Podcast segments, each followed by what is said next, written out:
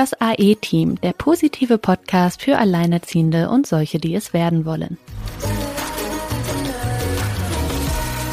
Hallo ihr Lieben, da sind wir wieder mit einer neuen Folge. Und heute gehen wir mal von allem weg, was wir so politisch oder finanziell oder so ähm, gerne mal haben. Heute geht's mal wieder um uns, ähm, ja, um die eigenen Gefühle, Gedanken, um die eigenen Werte. Und zwar haben wir uns heute mal gedacht, wir nehmen mal das Thema Schuld. Also Schuld sein, schuldig sein, Schuld haben, jemandem die Schuld geben. Das wird ja gerade im Zusammenhang mit Alleinerziehenden ja doch immer so ein bisschen, ist es am Mitklingen. Allein schon, wenn man alleinerziehend ist und äh, das vielleicht auch irgendjemandem sagt, dann hat man oft das Gefühl, ähm, dass man eventuell selbst schuld an der Situation ist und macht sich dadurch eventuell auch etwas kleiner, als man es tun sollte oder stimmt anderen zu, obwohl es nicht so einfach oder so eindeutig ist. Also Schuld ähm, ich habe mit Sina im Vorfeld schon drüber gesprochen. Wir, ihr wisst ja vielleicht, dass die Sina diese wunderbaren Gefühlsbücher für Kinder haben, über Angst und über die Wut und über die Scham. Und da fragte ich sie, äh, liebe Sina, gibt es denn für Kinder, was ich sehr schwierig finde, Kinder mit Schuld in Verbindung zu bringen, aber ich dachte bis dato tatsächlich, Schuld sei ein Gefühl. Also ihr müsst mich entschuldigen, ich bin irgendwie so ein kleiner Gefühlslegastheniker. Liebe Sina, du sagtest mir, Schuld ist ein Konzept und kein Gefühl. Und da begrüße ich dich ganz herzlich und freue mich, äh, ja, was du als unsere Fühlende hier zu sagen hast. Ja, Hallöchen. Ich habe dazu ja gesagt, dass es ähm, nicht zu den Grundemotionen gehört, die wir sonst so haben. Aber dass, dass man das denkt, ist ja eigentlich auch naheliegend, weil man ja auch immer von Schuldgefühlen spricht. Ne? Mhm. Also wenn man Schuldgefühle hat für irgendetwas wenn wir und oder wenn wir uns schuldig fühlen, mhm. dann sind mhm. das ja meistens ja ist das ein negatives Gefühl, ein belastendes Gefühl, das meistens auf eine Handlung zurückgeht. Meistens geht das ja auf etwas zurück, wo wir uns sagen, oh Mann, da habe ich mich jetzt falsch verhalten. Und dieses Gefühl, sich falsch verhalten zu haben oder an irgendetwas schuld zu sein, was dann aus so einer Handlung resultiert, das geht ja meistens darauf zurück, dass man selber merkt oder das Gefühl hat, okay, es gibt hier eine Abweichung von dem, was eigentlich normal ist, also von dem sozialen Standard. Das ist ein bisschen ähnlich wie Scham. Wenn wir es jetzt mit, also mit einer Grundemotion vergleichen wollen, ist es ein bisschen vergleichbar mit Scham dieses Oje, oh ich habe hier jetzt was falsch gemacht, weil das ist nicht so, wie das die Norm macht, wie das in der Regel zu sein hat, wie das von mir gesellschaftlich erwartet wird. Und die Gesellschaft spielt ja, finde ich, bei all unseren Gefühlen eine ziemlich starke Rolle und gerade auch beim Thema Schuld, weshalb ich gesagt habe, es ist eher ein Konzept, weil halt mit Schuld viel gespielt und gearbeitet wird. Ne? Also wie du schon sagst, wir haben zwar nicht mehr im Rechtssystem, dass man, früher gab es ja noch gerade bei Scheidungen und so die Schuldfrage, nach der auch vor Gericht entschieden wurde. Ja, das gibt's ja in dem Sinne so, so nicht mehr. Das ist ja abgeschafft worden, was auch einfach richtig ist. Wie gesagt, es ist total abstrakt eigentlich. Und es sagt ja nur, dass etwas unerwünscht ist. Ne? Also du hast dich jetzt irgendwie moralisch oder sozial falsch, äh, verhalten falsch gehandelt und deswegen hast du jetzt Schuld. Es ist gesellschaftlich jetzt einfach mal angebracht, dass man an einer roten Ampel stehen bleibt. Du bist aber mit dem Auto drüber gefahren, du hast Schuld mhm. wenn dabei was passiert. Und das ist ja, das ist ein Konzept, wonach eben die Gesellschaft auch funktioniert und was auch genutzt wird. Also es steht oft in Zusammenhang mit Androhungen oder eben auch Strafen. Ne? Das mhm. kannst natürlich im juristischen Bereich sagen, ja, ist ja auch notwendig für das Bestehen einer Gesellschaft. Aber es ist wie gesagt kein wirkliches Gefühl, sondern es ist halt ein Konzept, was mhm. alles am Laufen hält in, in dem Sinne. Ja, dennoch ist es ein sehr starkes Konzept und du hast jetzt ja auch schon die Scham als Grundgefühl mit dazu genannt. Ich würde gern noch die Angst mhm. mit dazu nehmen, weil aus diesem ich habe etwas falsch gemacht oder auch die Frage, habe ich überhaupt was falsch gemacht? Also aus diesem ähm, Grundthema kommt das Schämen. Ich schä also wenn ne, ich ich ich war's, ja, wenn es der andere war, bin ich wütend, wenn ich's war, dann schäme ich mich. Mhm. Und äh, daraus resultiert ja auch so die Angst. Ja, es könnte daraus hin ja jetzt was kommen. Klar, wenn ich über die rote Ampel gefahren bin und es passiert ein Unfall, ähm, dann habe ich natürlich Angst, dass ich, äh, was weiß ich, meinen Führerschein verliere oder eine hohe Geldstrafe zu bezahlen habe oder dass dem anderen auch was passiert ist, äh, weil ich mich da ja falsch verhalten habe. Und ähm, oder auch dieses, und da möchte ich nochmal die Brücke zerschlagen zu, zerschlagen, nein, schlagen zu den Alleinerziehenden. Genau. Ähm, weil die Schuldfrage, du hast es eben schon erwähnt, ist vor Gericht abgeschafft. Das heißt, man muss nicht mehr nachweisen, wer hat denn jetzt wo, wann, wie. Ich denke, das eine ist mal das Offensichtliche und das andere ist immer das nonverbale Gefühlte schon im Vorfeld, wo es dann immer schwierig ist anzusetzen. Ja, wann, wann ist denn jetzt die Schuld nachgewiesen? Ja. ja. Also es gibt ja sehr viele Alleinerziehende oder auch frisch Alleinerziehende. Sagen wir mal, der Partner hat sie jetzt verlassen Mhm. Du wurdest in der Schwangerschaft verlassen, ich mit äh, ganz kleinen Kindern. Ähm, ja, und zack, schon fühlst du dich schuldig. Ja, auf genau. verschiedenster Ebene. Richtig. Einmal, oh, ich fühle mich irgendwie schuldig dem Ungeborenen oder dem kleinen Kind gegenüber.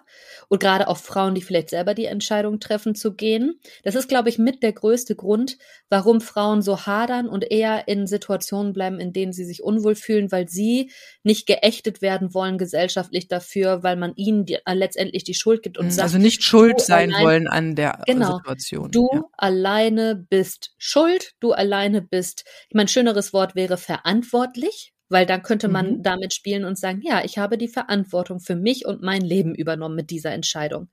Stattdessen wird im Volksmund eher von Schuld gesprochen. Du bist schuld und das ist nun mal mhm. negativ besetzt.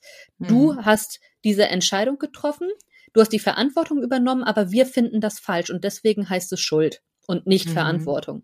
Ne? Mhm. Weil in unseren Augen ist es eher verantwortungslos, dass sich eine Frau einfach von einem Mann trennt, wenn sie ein kleines Kind hat. Ob der sie schlägt, ist ja egal.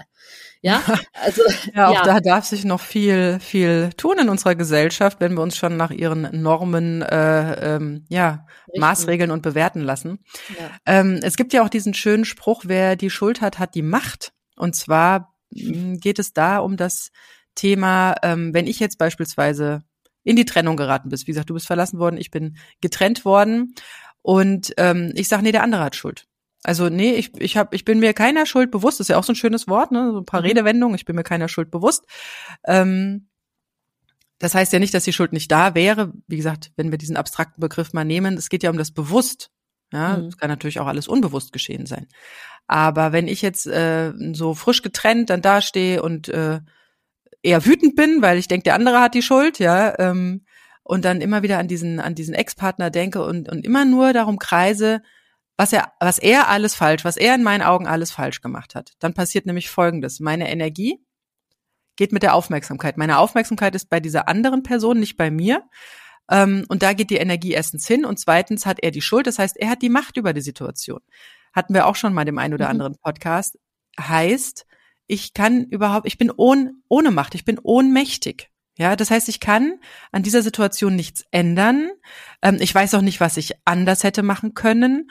Und somit rutsche ich im schlimmsten Fall immer wieder, bis ich es gelernt habe, interessanterweise, in die gleiche Situation. Also bin ich beispielsweise getrennt worden, ähm, arbeite das für mich selbst nicht auf, gebe die Schuld dem anderen, dann gebe ich ihm auch die Macht, ich bin ohnmächtig und ähm, suche mir eventuell einen neuen Partner und dann passiert plötzlich das Gleiche nochmal und vielleicht dann nochmal und nochmal. Manche sind ja tatsächlich in so einer Wiederholungsschleife, nennt man das so schön, weil sie an dieses Thema nicht rangehen wollen.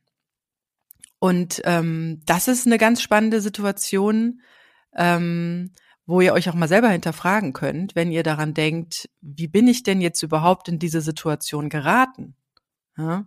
Wie gesagt, frei von Wertung und frei von ähm, jemanden die Schuld geben zu müssen. Man, das heißt ja auch so schön, jemanden die Schuld in die Schuhe schieben. Ja, das sind auch so wunderschöne Redewendungen in diesem, in diesem Beispiel. Das ist ja fast was Heimliches, ja, jemanden was in die Schuhe schieben, ja, nicht vor die Augen halten, sondern in die Schuhe schieben. Mhm. Ähm, ja, und auch dieses Spielen mit dem Wort. Ich meine, wenn man sagt, ähm, ich bin schuld daran, dass meine Kinder ohne Vater aufwachsen, weil ich gegangen bin. Das Witz, das Spannende ist ja, Frauen denken auch, sie sind schuld daran, wenn der Partner gegangen ist, weil dann ist ja ihre Schuld, dass sie vielleicht einfach nicht hübsch genug waren oder der Mann ja, nicht ja. genug waren. Also so oder so, gerade Frauen neigen ja dazu, das irgendwie sich diesem Konzept sehr anzunehmen. Mhm. Aber wie wäre es denn dann mal mit Rückblick so nach ein paar Jahren, wenn man sich dann Leben aufgebaut hat, vielleicht das auch mal umzudrehen, indem man sagt, ja, ich bin schuld daran, dass wir ein mega geiles Leben führen. Ja, ja, ja, das ja? ist, du nimmst es schon vorweg, weil ich habe hier noch auf meinem Zettel stehen, was kann man denn tun? Ich gehe jetzt wieder so in das Bild dieser frisch getrennten, alleinerziehenden, entweder selber gegangen oder gegangen worden, wie auch immer. Äh, auch wenn man selber geht, hat man, sieht man durchaus auch ganz viel Schuld bei dem anderen. Ich erinnere mich da mal an den schönen Podcast mit meiner Freundin Mirella, die ja dem, dem Ex-Partner immer wieder, du musst das, du musst das, du musst dich ändern und so weiter und so fort. Mhm. Und, äh, und da war, blieb ihr keine andere Wahl, als sich zu trennen, weil der andere war ja schuld, weil er nicht das gemacht hat, was sie wollte. das ist auch eine sehr, sehr spannende Sache. Ja, man gibt die Macht ab, ne? Was kann man selber tun? Ganz oft geht es ja aber auch darum, in dem anderen die Schuld zuzuweisen. Also wenn wir nochmal hier mit Redewendungen am Gange sind, solche Begriffe wie Schuldzuweisung. Ich weise dir die Schuld zu.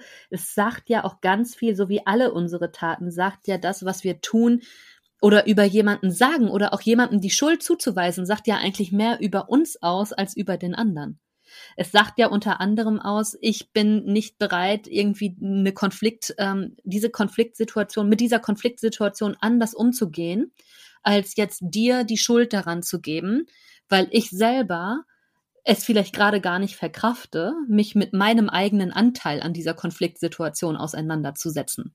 Ja, das ist auch sehr spannend, dass man das tatsächlich bei dem anderen, weil der andere, weil es gibt ja nicht diese universelle Wahrheit, nach der ich, das ist immer so, das ist ja, nein, schwarz-weiß und das äh, hat alles seine Normen und äh, wir reagieren alle gleich. Das ist ja nicht so, sondern wenn jemand mit dir redet, dann hat das, auch wenn er dich kritisiert eventuell oder dich bewertet oder dich runterzieht oder dir irgendwas an den Kopf schmeißt, ja, ob jetzt verbal oder auf andere Art und Weise, dann ist es wirklich ein ganz großes Geschenk eigentlich, dass der andere das so sagt, weil das zeigt seine Welt, seine mhm. Sichtweise, seine Wahrheit. Also jeder von uns hat eine Wahrheit, aber die ist bei uns allen niemals gleich. Das heißt, jeder hat seine eigene Wahrheit und deswegen darf man also das ist auch mal so nochmal so ein so ein Lerneffekt. Man man kann nicht über die eigene Brille das Leben des anderen in irgendeiner Art und Weise bewerten eigentlich, weil wir gucken, wie wir sind und sehen unser Leben aus unserem Blickwinkel und der nächste sieht es aus seinem Blickwinkel.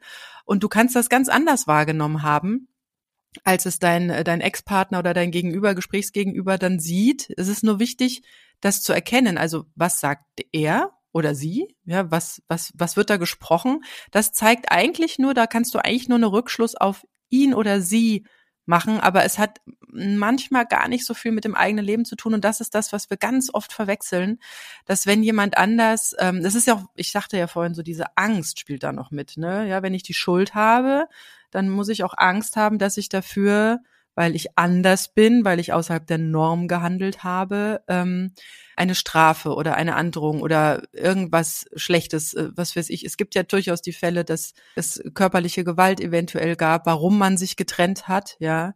Und dann hat man, sage ich jetzt mal offiziell, ja, man hat sich getrennt und steht als Schuldige da, ja, du hast dich ja getrennt, ja. Und daraus dann ganz oft akzeptiert, dass dieser daraus so eine Kausalkette wird, ja. Ja, und alles, was daraus resultiert, was schief läuft, ist eben darauf zurückzuführen für immer und ewig und deswegen und der ganz oft ist ja ganz witzig, weil es gibt ja verschiedene Formen auch von Schuld. Also wenn man jetzt mal so im, im Strafrechtlichen unterwegs ist, dann gibt's halt eine volle Schuldfähigkeit. Man redet von einer verminderten Schuldfähigkeit. Äh, bei Jugendlichen, also im Jugendstrafrecht, wenn du jetzt noch ein gewisses Alter nicht erreicht hast und ja, du begehst halt irgendeine Straftat, dann bist du nur bedingt schuldfähig. Und dann gibt's ja noch auch die Schuldunfähigkeit. Das ist ja ganz oft gleichzusetzen mit Unzurechnungsfähigkeit. Mhm. Ich habe immer so auf Alleinerziehende bezogen bezogen so das Gefühl, gesellschaftlich fällt der männliche Part in 98 Prozent schon mal absolut in diese Schublade. Naja, das ist ja Unzurechnungsfähigkeit. Also der ist ja schuldunfähig. Ja, den trifft ja keine Schuld, egal in welchem Szenario, ob er nun eine Frau schwanger sitzen lässt oder ob, ob äh, die Frau ihm wegläuft. Mhm. Ne? Also das ist ja im Prinzip gesellschaftlich egal. Es ist ja immer die Frau schuld.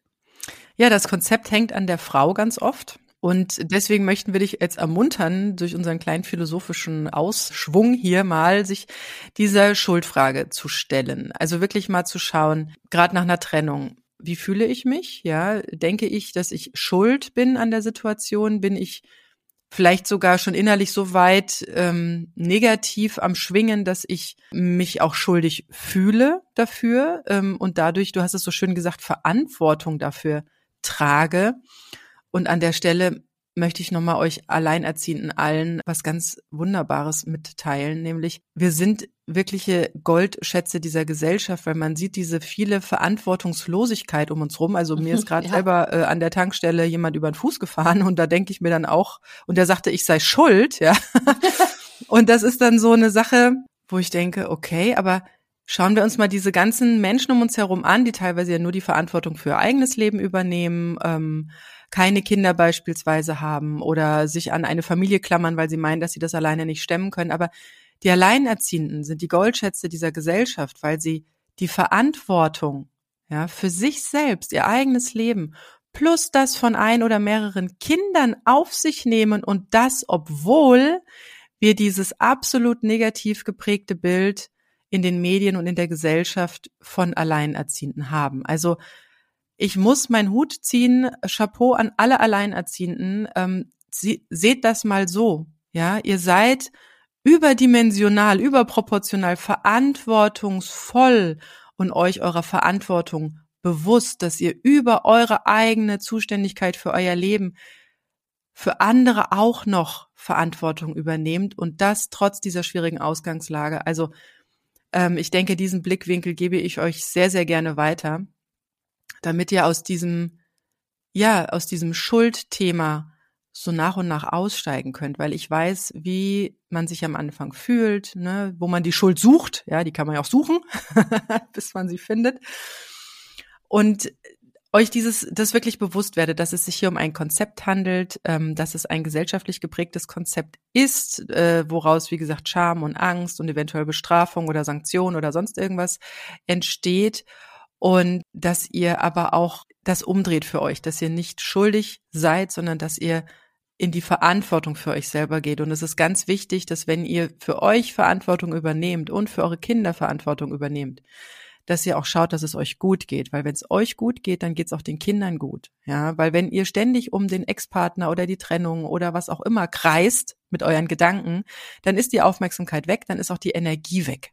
Ja, ich kenne das selber aus den Anfangssituationen, dass ich dann sehr wenig Energie hatte, dass mich dann zwar so das Alltagsgedöns mit Windeln wechseln und Essen machen und so zwar schon irgendwie gehalten hatte, aber es war eher ein Funktionieren und alle meine zusätzliche Energie, die am Tag da war, halt auf diese Situation, dieses Nachgrübeln und so verwendet wurde.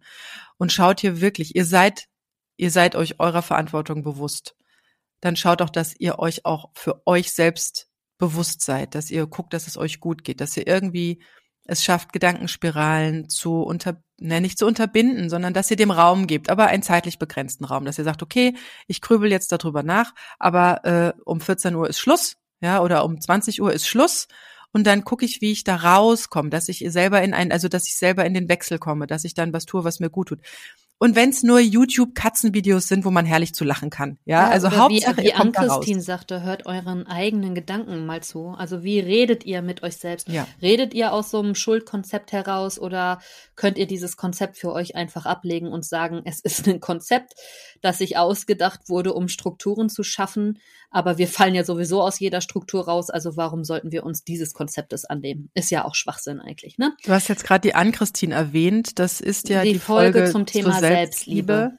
Genau, das ist unsere Folge 90. Ann-Christine Coachin für Selbstliebe, selbst genau. da sozusagen durch gewisse Aufarbeitung gegangen. Also ganz spannend zu dem Thema, da nochmal reinzuhorchen und zu horchen, wie ein Profi mit diesen Themen umgeht und äh, was es da für Möglichkeiten gibt. Genau, auch für euch. Also wenn ihr da Unterstützung haben wollt, dann ist Ann-Christine definitiv eine super Anlaufstelle, gerade auch bei diesen gerade auch bei diesem Thema, also gerade Schuld und dieses Auflösen und wo kommt das her? Und da mal reinzufühlen, was äh, sind denn das für Emotionen, die damit einhergehen? Ganz oft eben Scham, Wut, Trauer, das ist eine Mischung.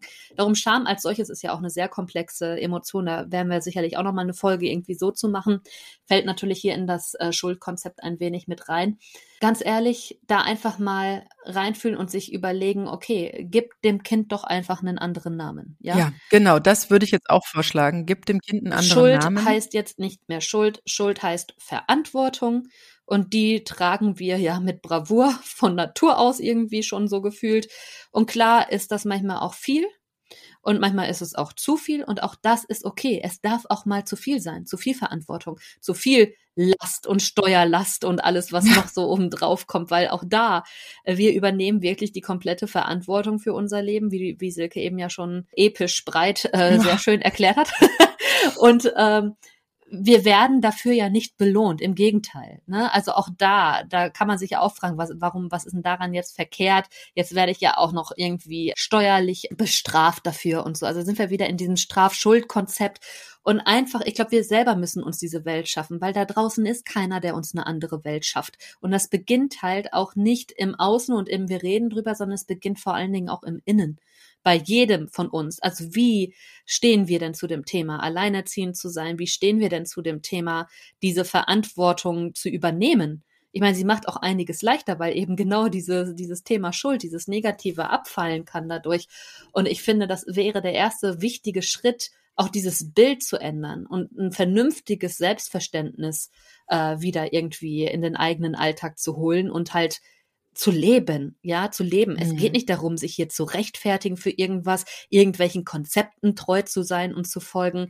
Leben, darum geht es. Mhm. Und das so einfach und gut, wie ihr es eben gerade könnt, mit den Dingen, die euch jetzt gerade dafür zur Verfügung stehen. Ja, weil man wird ja auch nicht für die Menge der selbstgedachten Schuldgefühle belohnt. Ja, das hast du vorhin auch so schön äh, kurz anklingen lassen mit, ja, dass das zwar ein Konzept ist, das uns sehr gerne übergestülpt wird, ja, oder auch wenn man vielleicht mit jemandem über die Trennung sprechen möchte und ähm, dann heißt es nur, aber was, was, was beschwerst du dich denn jetzt gerade oder warum willst du denn jetzt mit mir darüber sprechen? Du bist doch schuld. Ja, also wieso, wieso wird man seiner Gefühle oder der, der, des Bedürfnisses ähm, jetzt mal über so eine nicht so schöne Situation oder Lebensumwälzung sprechen zu wollen, wieso wird, wieso, wieso darf da jemand sagen, naja, wenn du Schuld hast, brauchen wir da nicht drüber sprechen? Das ist doch totaler Blödsinn. Ja, natürlich ist ja. das Blödsinn. Das ist völliger Quatsch, weil äh, ganz ehrlich, du bist ja, äh, ganz ehrlich, wenn ich die Entscheidung treffe, mit jemandem nicht mehr zusammen sein zu wollen, weil dieser Mensch mir nicht gut tut, entscheide ich nicht automatisch damit, dass ich bitter prozentual gesehen am höchsten besteuert werden will. Und natürlich darf ich dann mich über dieses Thema aufregen. Das hat nichts damit zu tun, ja, hast du ja selber so ausgesucht. Ja. Das hängt ja nicht. Ja, ja, das ist auch so ein schöner zusammen. Spruch. Ja, da habe ich sofort so Elternteile im Kopf. Ja. Eigene Elternteile. Hast, hast, du dir ja so ausgesucht. Ja, es ist, also es ist so, es ist, also ihr merkt, es ist eine unglaubliche Einfachheit, jemandem die Schuld zu geben, zuzuschieben und ihn daraufhin zu bewerten und zu sagen, ähm, äh, brauchen wir nicht drüber reden, du bist ja schuld, ne? Oder du hast ja so ausgesucht, ist auch gerade ein schöner Spruch. Wie gesagt, da sehe ich sofort meinen Vater oder meine Mutter irgendwie, wenn ich mal über eine schwierige Situation. Es ist ja so, diese, diese aktuelle Lebenssituation hat ja durchaus ihre Schwierigkeiten und ähm, ich denke, der ein oder andere Elternteil würde auch anders reagieren, ja, wenn man äh, vielleicht noch in der Beziehung wäre, dann das ist nämlich auch so lustig, ja. Wenn du als ähm, als Paar irgendwas nicht gebacken bekommst, ja, dann ist es äh, völlig in Ordnung, jemanden um Hilfe zu fragen, ja. Und wenn es die eigenen Eltern sind, ja, das ist dann so, ja klar, wir unterstützen euch, ihr seid ja eine Familie und lalalala. Und wenn man dann äh, in einer anderen Situation steckt, nämlich alleinerziehend ist, dann ist plötzlich so die Schuldfrage im Raum, die eigentlich schon längst äh, abgeschafft wurde, so dieses, naja, wieso, wieso du hast doch selber gemacht, da, da guck jetzt, wie du klarkommst. Ja, also das ist so irre. Ich habe nämlich hier tatsächlich äh, in der Nachbarschaft ein verheiratetes Ehepaar mit kleiner Tochter im Alter meiner Tochter. Und wie oft die mich schon gefragt haben, ob ich mal am Wochenende auf die Kleine aufpassen könnte, ja, weil sie beide irgendwelche Termine haben da muss ich schon hart lachen, wenn äh, wenn es immer heißt, dass wir immer so, ne, dass dass dass wir nichts geben könnten oder dass wir ja eben mit unseren eigenen Problemen so stark beschäftigt sind und so. Und es ist für mich überhaupt kein Problem, mich über die und nicht mich um noch ein drittes Kind zu kümmern, weil ich bin es ja schon gewohnt, mich noch um zwei weitere Kinder zu kümmern, ja. Und wundere mich über sämtliche Elternteile, die es äh, mit ein oder zwei Kindern nicht selber gebacken bekommen, sich so zu organisieren, ja, dass sie das hinbekommen ja, also da muss ich mich mal kurz ähm, äh, auslassen. Also ähm, was ich euch mitgeben möchte noch in dieser Folge ist, Schuld ist nicht nur ein Konzept, sondern Schuld ist auch eine Bewertung. Ja? Und versucht, Bewertungen so gut es geht wegzulassen. Ja, ja. seht euch Situationen an. Ähm, wenn ihr jemandem helfen könnt, dann helft ihr dem. Wenn jemand traurig ist, dann nehmt ihn in den Arm. Ähm, wenn jemand mit euch lachen möchte, dann lacht mit ihm, aber, aber fangt nicht an, andere Leben aufgrund irgendeiner Richterskala zu bewerten. Das hast du gerade so ja. schön gesagt. Das sagt man ja auch im Bereich Schauspiel. Schauspieler bewerten ja auch nicht, sondern es geht darum, nachzuvollziehen und zu verstehen, verstehen zu wollen, warum sich jemand so verhält. Ja, mhm. also es geht mehr darum, wenn man erzählt bekommt, ja, ich habe mich von meinem Mann getrennt, dann nicht gleich zu sagen, ja, bist ja dann auch schuld, wenn alles schief läuft, ja, oder du jetzt irgendwelche anderen Probleme hast oder so, sondern es geht vielmehr darum, zuzuhören und zu verstehen, warum dieser Mensch das gemacht hat. Und wenn man zuhört, ist der andere vielleicht auch bereit, einem zu erzählen, warum. Hm. Und diese Bewertung hat da überhaupt nichts zu suchen. Vielleicht wurde diese Person massiv entweder physisch oder emotional missbraucht oder keine Ahnung, was da passiert ist. Ja, das wisst ihr nicht. Also das weiß niemand. Auch in anderen Situationen, nicht nur jetzt Thema Alleinerziehend, auch in anderen Situationen grundsätzlich es gibt immer, warum hat jemand irgendwen abgestochen etc. Gut, da hört es dann bei mir manchmal auch auf, ja. wo ich mir so denke, möchte ich das jetzt verstehen oder nicht? Aber mhm. es gibt für alles, wenn man dieses Leben der Person vielleicht mal zurückverfolgen könnte, würde, wie in einem Film, würde man wenn du einen Film guckst und da passiert sowas, dann kannst du trotzdem eine Sympathie haben für jemanden, der da gerade irgendwen abgestochen hat, weil du die Vorgeschichte kennst und weil du weißt, warum der in dem Moment das getan hat. Du kannst mhm. nachvollziehen, warum es zu dieser Situation gekommen ist. Was war der Triggerpunkt in diesem Moment für diese oder jene Handlung? Ne? Also da gibt es immer Gründe für. Da ist halt nicht mitgetan mit diesem pauschalen, ja, also ja, danke fürs Gespräch, auf Wiedersehen. Ne? Kannst du jetzt auch nichts. Ja, genau, ja, genau. Also, das hast du jetzt auch. Äh, ich habe mir nämlich gerade noch aufgeschrieben, wo ich so selbst nochmal in dieses Gefühl reingegangen bin. Wenn jetzt jemand äh, mich sozusagen gleich bewertet und sagt, ja, pff, was, was willst du mit mir jetzt irgendwie reden? Du bist doch selber schuld. Das ist, da ist die Tür zu. Da macht's ja. Bam. Ja, da ist die Tür zu und da werde ich so Aber schnell nicht, nicht mehr. Aber nicht nur wegen der Reaktion dir gegenüber, sondern auch, weil dir das direkt sagt, dass das ein extrem wertender Mensch ist. Und mit dem ja, will ich mich genau. auch über andere Themen nicht unterhalten, weil der ist dann einfach auch gedanklich nicht offen dafür nachzuvollziehen, warum Menschen verschiedene Wege gehen. Und das ist dann auch in meinen Augen oft, also oft sind die Leute nicht so leicht zu inspirieren oder selber inspirierend. Und das ist für mich mittlerweile zentral. Also bei mir ja, vor allem kristallisiert sich so raus. Für mich ist immer zentraler die Frage danach, bin ich inspiriert durch diesen Kontakt in meinem Leben? Mhm. Ne, also das Inspiration spielt immer mehr eine tragende Rolle. Nicht mhm. nur ist der Mensch nett oder so, sondern auch Inspiration. Also das mhm. ist irgendwie auch ein wichtiger Faktor mittlerweile bei mir. Zu dem Thema Bewertung noch, wenn, also es, ist, es schmerzt natürlich unglaublich, wenn diese Person, die dir so ein Schuldkonzept äh, an den Kopf wirft, wenn du über Probleme sprechen möchtest, dann ist es natürlich sehr schmerzlich, wenn das auch noch eine sehr nahestehende Person ist, beispielsweise ja. ein Familienmitglied, ja, oder vielleicht die beste Freundin oder der beste Freund oder was auch immer.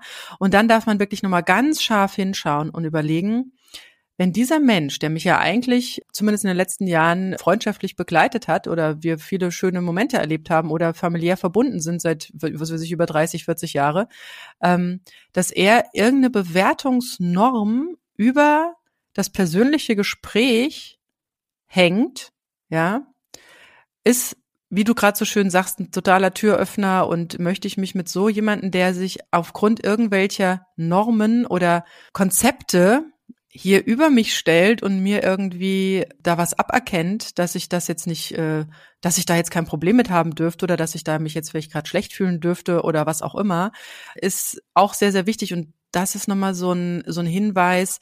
Schaut genau darauf, wenn ihr mit Menschen sprecht, ihr braucht Hilfe. Also verschließt euch jetzt nicht in euch selbst und sagt, ja, dann brauchst du ja mit keinem mehr reden, ja. ähm, es gibt wirklich diese wunderbar, wie Sina sagt, inspirierenden Menschen. Ich bemerke es sehr stark, wenn äh, jemand wirklich zuhören möchte, ja, wirklich interessiert ist und zuhören möchte und mir nicht irgendwie irgendwann so eine, so eine Schuld da einimpfen möchte, ist ja auch so ein schönes Wort, sondern wirklich interessiert ist und offen ist und nicht bewertet. Weil wenn das passiert, dann merkt ihr, das ist wie so ein Türöffner. Ja, da ja. hat sich plötzlich eine Verbindung geschaffen, die noch tiefer gehen kann. Genau.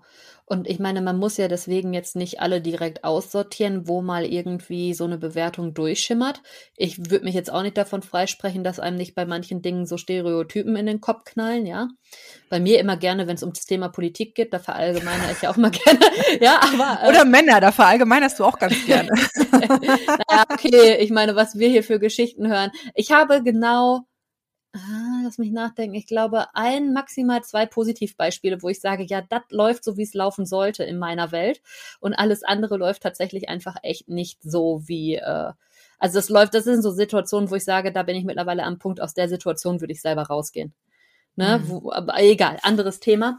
Was ich sagen wollte ist, man kann ja auch mal schauen, gerade wenn es englisch nahestehende Personen sind, den vielleicht auch mal den Raum zu geben, zu verstehen, was man sieht. Weil ich meine, da ist man in der Entwicklung selber ja auch schon ein Stück weiter, wenn man das erkennt. Und wenn man dann einfach nur seine Konsequenz daraus zieht, ist es ja auch kaum nachvollziehbar für die anderen, die eben noch nicht auf diesem Entwicklungsschritt sind, dass sie sagen, oh, das tut mir nicht mehr gut, das ähm, gibt mir nichts Gutes mehr, deswegen breche ich das hier komplett ab, sondern auch einfach mal die Leute darauf zu stoßen und ihnen auch die Möglichkeit geben, sich da in dem Bereich auch weiterzuentwickeln, indem man einfach mal fragt, ähm, wie kommst du jetzt eigentlich gerade dazu, so eine Bewertung abzugeben? Also direkt zu fragen in der Situation. ja, da muss man aber sehr aufmerksam und sehr bewusst schon Richtig, sein, dass natürlich. es ein Konzept ist und dass es tatsächlich nicht. Äh aber deswegen machen wir ja solche Folgen. Genau. Weil ich glaube, das ist ganz spannend, was sich daraus ergibt. Und dann kann das natürlich auch eine Freundschaft oder so eine Beziehung auch nochmal auf ein anderes Level heben und stärken, wenn das verstanden wird. Also, dass man auch guckt, dass man dem anderen die Möglichkeit gibt, es zu verstehen. Also wie eben das Beispiel mit dem Film gebt dem Gegenüber vielleicht auch einen Einblick in diese Entscheidungsfindung, wenn ihr das wollt, ein Stück weit, wenn es euch eine wichtige mhm. Person ist, von der ihr gerne möchtet, dass sie es versteht. Wenn das dann immer noch äh, mit Füßen getreten wird, äh, ja, dann ist irgendwann auch gut und dann kann man auch sagen, auf Wiedersehen. Aber dann hat man es zumindest versucht. Und äh, ja, also man vertut sich, glaube ich, nichts damit, den Menschen auch um sich herum die Möglichkeit zu geben, zu wachsen, indem man da mal die ein oder andere Nachfrage ganz direkt stellt. Und ich wette damit, den meisten wird es unangenehm sein. Also wenn sowas ist und ich glaube, wenn man dann fragt, du sag mal, wie kommst denn du jetzt eigentlich gerade zu so einer Bewertung mir gegenüber? Ne? Und gerade wenn es eine nahestehende Person ist, die den Weg mitbekommen hat, dass man sagt, du hast doch diesen Weg mitbekommen. Ne? Also, dass man da wirklich ins Gespräch geht und mal guckt, was dann die Antwort ist. Ich glaube, da kommt ganz schnell auch Scham dann beim anderen auf, diese Bewertung überhaupt abgegeben zu haben. Und vielleicht macht es den Menschen ein Stück weit umsichtiger in anderen Gesprächen oder auch anderen Menschen gegenüber. Wer weiß. Also ja, ähm, und du hast ja auch gerade so schön gesagt, das passiert dir vielleicht auch hier und da, dass du aufgrund äh, von jetzt nicht so, äh, dass du jetzt nicht so empathisch in eine Situation reingehst und irgend so ein Konzept oder so eine Norm im Prinzip einfach als verbale Grundlage nimmst und sagst, ja, das ist jetzt so, weil, ne, irgendeine so Begründung, es braucht ja immer irgendeine Begründung, ja, und du bewertest es jetzt so und deswegen hast du vielleicht jemand anders auch schon mal was von Latz geknallt. Mhm. Das ist mhm. natürlich auch so, wenn euch das selbst, also jetzt nehmen wir mal die Schuld beim anderen weg und gehen mal zu uns selbst in die Verantwortung, ja, ähm, wenn dir das selber passiert, ja, und du vielleicht jetzt nach dieser Podcast-Folge denkst, ja, stimmt. Also wenn ich das jetzt so höre, ähm, da habe ich auch irgendwie so eine Norm oder so eine Regel irgendwie da herangezogen, die man ja so kennt, ja, in der Gesellschaft und habe vielleicht auch falsch reagiert. Ähm, dann könnt ihr das selbst für euch aufarbeiten und fragen, warum habe ich denn da so reagiert? Warum? Ähm, manchmal ist ja auch so dieses Thema Trennung ja auch so ein Triggerpunkt. Da kann, es kann sein, dass jemand, äh, was weiß ich, 20 Jahre lang eine total üble Beziehung ausgehalten hat, ja, und, äh, und jetzt, äh, wo du dann vor ihm stehst und dir dann und das dann erzählst, dann einfach nur noch die, die Glühbirnen durchbrennen, weil er sagt, naja, was ich durch, durchstehen musste, das, das hätte andere auch, deswegen brauche ich dem nicht helfen. Ja. Also da gibt's ganz viele innere Konzepte und, äh, und, und, und ähm, Kausalitäten, das kann man so auch wieder ganz platt nicht sagen. Aber worauf ich noch heraus, äh, hinaus möchte, ist, warum wir ganz oft diese Regeln verwenden, ja, oder diese Normen verwenden, aufgrund derer wir bewerten, ist, ähm, damit wir alle so schön gleich sind. Ja, so dieses, äh, das macht man halt so, ist ja auch so ein Spruch, das macht man halt so. Ja, da ist nichts erklärt. Wer Mann ist und was, und was so ist, ist auch nicht erklärt. Ja, Hauptsache also, es geht keinem besser. Schlechter gehen darf es den anderen, aber das macht man halt nicht. so. Hm, okay, ja, also weil da spielt auch, wir hatten ja vorhin schon dieses äh, Schema Scham ist mit drin, manchmal auch noch Wut oder Trauer aber auch die Angst. Und da haben wir ganz stark so eine Urangst in uns drin und das ist die Angst vom Anderssein. Und wir wollen nicht so wie ein bunter Hund aus der Menge stechen. Da haben viele Probleme mit. Manche können es schon. Ich sag mal, wenn die Benziner jetzt sagt, sie hat da jetzt schon, sie wird da jetzt auch mal jemanden ansprechen, wenn sie sich da äh, merkwürdig bewertet und behandelt fühlt. Ähm, ja. Vielleicht schafft es nicht direkt in der Situation, aber vielleicht nochmal im Nachgang Doch, oder in einem anderen Gespräch. Schaff das schaffst du? Nee, ich bin tatsächlich jemand, der immer noch so eine Zeitverzögerung ja, hat. Ich ja, früher auch gehabt. Das ist, da habe ich neulich auch noch mal mit einer Freundin drüber gesprochen, weil die sagte, ja, sie wünschte, sie hätte das. Ihr fall, fällt das später ein und sie hat das Problem. Sie sagt immer, ich wünschte, ich wäre da mehr wie du, weil äh, mir fällt das immer zu spät ein und dann ärgert sie sich. Mhm. Und es ist bei mir aber nach wie vor auch so, dass ich immer noch mal im Nachhinein Sachen habe, die ich am liebsten dann doch rückwirkend irgendwie mal gesagt hätte. Aber ähm, ich merke in dem Moment sehr bewusst, okay, hier ist was, was mich stört. Und selbst wenn es nicht die Worte sind, die ich eine Stunde später perfekt äh, hätte, es muss raus in irgendeiner Form und dann kommt auch was von mir mittlerweile. Ich bin da so geübt drin, also ich habe das wirklich trainiert und geübt, da immer in jeder Situation möglichst bewusst zu sein. Das ist auch so ein so ein Übungsspiel, das ist auch ganz interessant, mhm. wirklich zu reflektieren, was sagt mein Gegenüber gerade und wie stehe ich dazu und dann auch das eigene Standing klar zu machen. Das ist ja, das ist kann ja nett und freundlich sein. Ne, man kann ja sagen, finde ich interessant. Ich muss ehrlich sagen, ich sehe es tatsächlich anders, weil ne, la la la. So, du hast ja immer dich noch normal unterhalten. Das ist ja keine Streiterei oder so. Aber dein Gegenüber weiß auch direkt, wer dran ist und der kommt vielleicht mit dem oder jedem Thema nicht nochmal auf dich zu. Hm. Ja, wenn man es kann. Wie gesagt, selbst ich habe da noch meine, meinen, meinen Time, äh, mein, mein Timer, der da manchmal verspätet losläuft.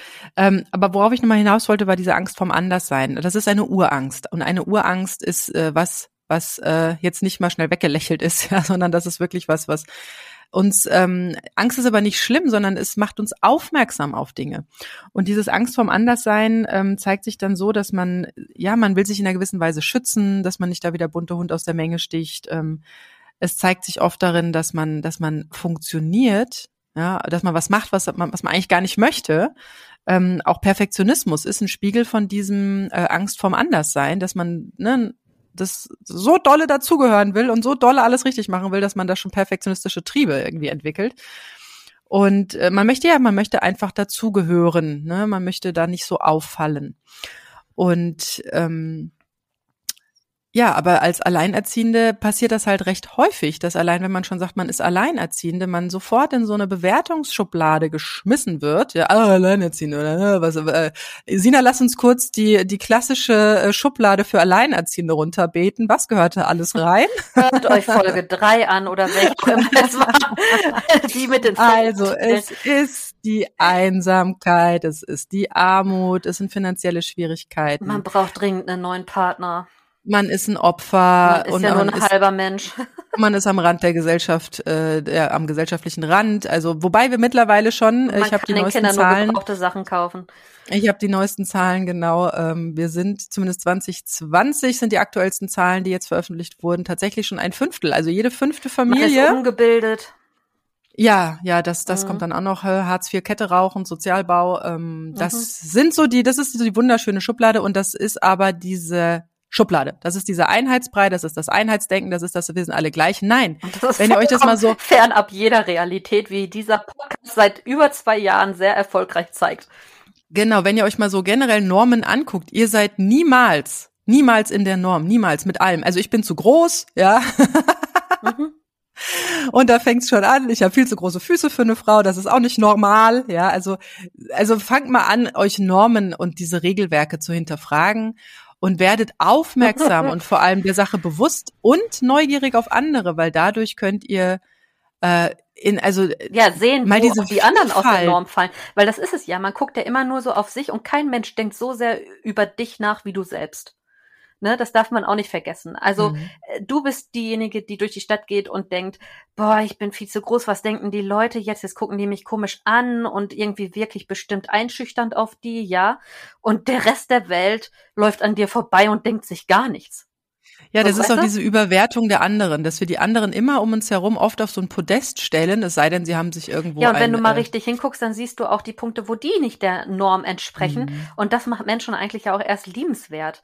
Weil ja, äh, ja sonst brauche ich auch keine menschlichen Interaktionen haben oder Menschen kennenlernen, dann kann ich mich auch, keine Ahnung. Wenn alle gleich sind ne, und alles Artikeln unterhalten, so, weißt du? Also, und alles vorausplanbar ist, ja, dann tschüss, das ist so gut wie tot, ja. ja.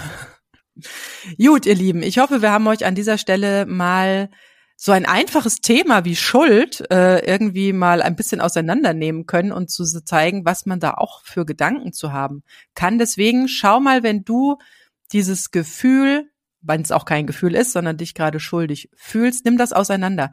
Weil was auch manchmal passiert ist, ähm, dass man, da hatten wir jetzt wieder das Thema an Christine und Selbstliebe, Selbstfürsorge und wie spricht man mit sich selbst. Es kann auch häufig passieren, dass es dir gerade wirklich nicht gut geht. Ja, du entweder was weiß ich, den ganzen Tag irgendwie Kisten geschleppt hast, Rückenschmerzen hast, es geht dir nicht gut. Gefühle und Gedanke gehen Hand in Hand. Das heißt, du denkst dann auch schlecht von dir oder denkst wieder, oh, was habe ich jetzt für einen Scheiß gemacht, wieso tut mir der Rücken jetzt weh, hätte ich nicht besser auf mich aufpassen können, bla bla bla bla bla. Und da geht diese ganze innere Stimme, der innere Kritiker, so heißt er ja so schön, dann los und fängt dann an, uns von innen nochmal eine Standpauke zu halten. Das drückt natürlich noch mehr auf die Gefühle. Und es kann natürlich sein, dass ihr, achtet mal drauf, wann kommt so ein Schuldgefühl? Weil Schuld ist negativ besetzt, es ist irgendwie negativ. Also wann fühlt ihr euch nicht gut? Ja, weil das ist nämlich ganz oft der Türöffner für den inneren Kritiker, dass der dann meint, seine Standpauke auch noch oben drauf hauen zu können. Ja, ist mir schon wirklich, seid euch dessen bewusst, schaut mal, wann und wie sprecht ihr mit euch selbst, ja. Und das Wichtige ist zu lernen in Situationen, wo es einem nicht so gut geht, ja, wo man sich vielleicht gerade nicht gut fühlt, erstmal zu hinterfragen, was fühle ich? Wie fühle ich mich dabei? Und was könnte der Grund dafür sein? Und dann merkt man plötzlich, dass man durch, dadurch, dass man vielleicht am Tag nicht so gut auf sich aufgepasst hat, sich vielleicht übernommen hat, an seine körperlichen Grenzen gekommen ist oder der Terminkalender wieder so voll war, dass der Kopf fast platzt, ja, anfängt, sich nicht gut zu fühlen. Und das ist der Türöffner. Und dann fängt die innere Stimme an, nochmal wirklich aus dem FF alles runterzuhauen. Und das zieht natürlich noch weiter runter. Deswegen achtet gut auf euch selbst schaut mal ganz bewusst hin, also dass diese Gefühle, diese negativen Gefühle, wir mögen sie zwar nicht oder Konzepte, wie gesagt, Schuld ist ja kein Gefühl, ähm, wir mögen sie zwar nicht, aber sie ähm, sie sind sozusagen Einladungen, mal genauer hinzuschauen und dann daraus Rückschlüsse für sich selbst zu ziehen. Ja, und wenn ihr merkt, okay, ja, ich habe den ganzen Tag Kisten geschleppt, ja, es geht mir gerade nicht gut, legt euch in die Badewanne, geht zur Massage, was auch immer. Wenn ihr das verstanden habt, dann wisst ihr, nee, und hier lasse ich jetzt mal die Tür zu, weil ich weiß, warum ich mich gerade so fühle. Und jetzt gehe ich gut mit mir um und schaue, dass ich äh, jetzt diese Schmerzen da bald wieder weg habe, mich jetzt gut um mich kümmere, weil dann fängt auch nicht diese Tür an aufzugehen und der innere Kritiker haut einen raus. Genau. Ja, lasst uns gerne auch eure Gedanken da zum Thema Schuld. Ähm, wie gesagt, gerne immer als E-Mail oder falls ihr andere spannende Themen habt oder sagt, hey, das Thema würde ich mir mal bei euch wünschen, schreibt uns an aeteampodcast.gmail.com oder auf Instagram das AE-Team. Bis dann. Tschüss. Macht's gut. Tschüss. Das war das AE-Team, der positive Podcast für Alleinerziehende und solche, die es werden wollen, mit Sina Wollgramm und Silke Wildner.